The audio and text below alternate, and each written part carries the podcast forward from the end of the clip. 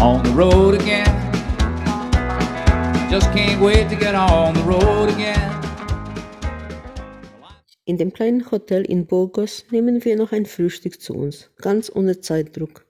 Für den ersten Tag auf dem Jakobsweg haben wir lediglich neun Kilometer geplant. Ein kleines Warm-up, um die Wegbeschaffenheit, die Schuhe und die eigenen Kräfte zu testen. Die große Tasse Kaffee con Leche ist jetzt genau das Richtige. Die zwei Scheiben Zwieback mit Marmelade verdienen bei einem Mitteleuropäer allerdings kaum den Namen Frühstück. Also stecke ich mir noch ein Müsli-Riegel vollsichtshalber in die Rucksackseitentasche, sozusagen griffbereit. Auf der anderen Seite eine volle Wasserflasche. Wir laufen los und finden prompt die ersten Jakobsmuscheln aus Metall, die in den Gehsteig eingelassen sind.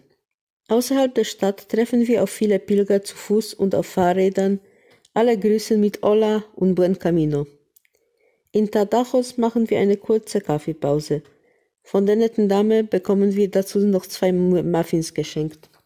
Gestärkt schaffen wir die letzten Kilometer im guten Tempo und stehen nur in Rabe de las Calzadas vor der noch verschlossenen Herberge. Wir suchen also die kleine Kirche auf, wo es schattig und kühl ist. Ich nehme die gleise Eselsfigur aus meiner Hosentasche raus und stelle ihn auf die Bank neben mir. Den habe ich mir letztes Jahr auf dem Nürnberger Christkindesmarkt gekauft, nach meiner Jakobsweglektüre, in der ein Pilger eben mit einem echten Esel den Camino geht. Das Buch hat mir von all den Jakobsbüchern am besten gefallen. Es war am lustigsten, auch wenn der Autor manchmal etwas zu heftig über den, das Christentum lästert. Ich habe nun auch einen Esel dabei, wenn auch so kleinen. Er schaut mich mit seinen großen Augen und schielt dabei, so dass ich immer lächeln muss. Er strahlt auch gewisse Gelassenheit, Robustheit und Demut aus. Immerhin ist Jesus auch auf einem Esel nach Jerusalem eingezogen.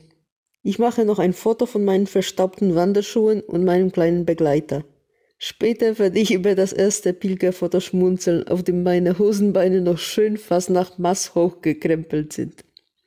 Die Herberge öffnet um eins. Die Schuhe und Stücke müssen im Eingangsbereich bleiben. Im kleinen, gemütlichen Speisesaal erledigen wir die Formalitäten. Das Haus erinnert mich an die Exerzitienhäuser, in die wir früher im Sommer gefahren sind. Es tut gut, hier zu sein. Oben dann eine Überraschung.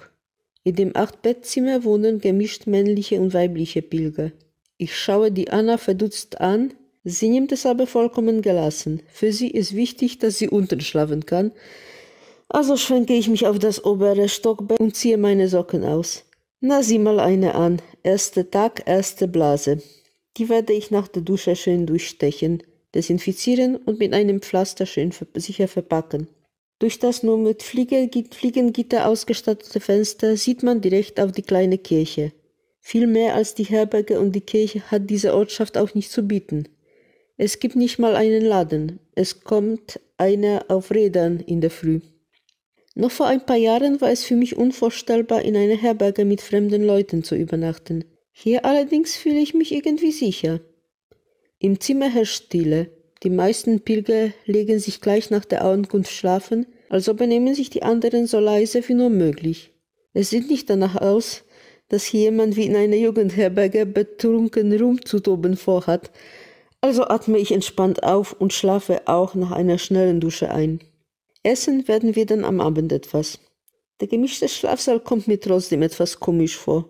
Und wie sich später herausstellt, gibt es in größeren Ortschaften durchaus Herbergen, meistens private, die getrennte Schlafräume für Männlein und Weiblein anbieten.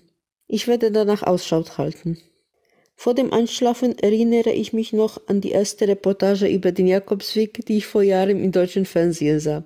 Die Herberge dort sah eher nach mit einer Plastikfolie bedeckten Garage aus. Bei dem Anblick hat es mich geschüttet, und trotzdem weckte der Bericht in, in mir das Bedürfnis, dieses Abenteuer zu wagen. Das scheint das Motto meines ersten Camino zu sein, sich den eigenen Ängsten zu stellen.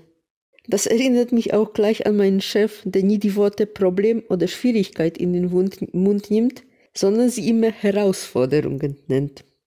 Am Abend essen wir da unsere Fertigmenüs, die man nur mit heißem Wasser aufgießen muss, und gehen wieder schlafen.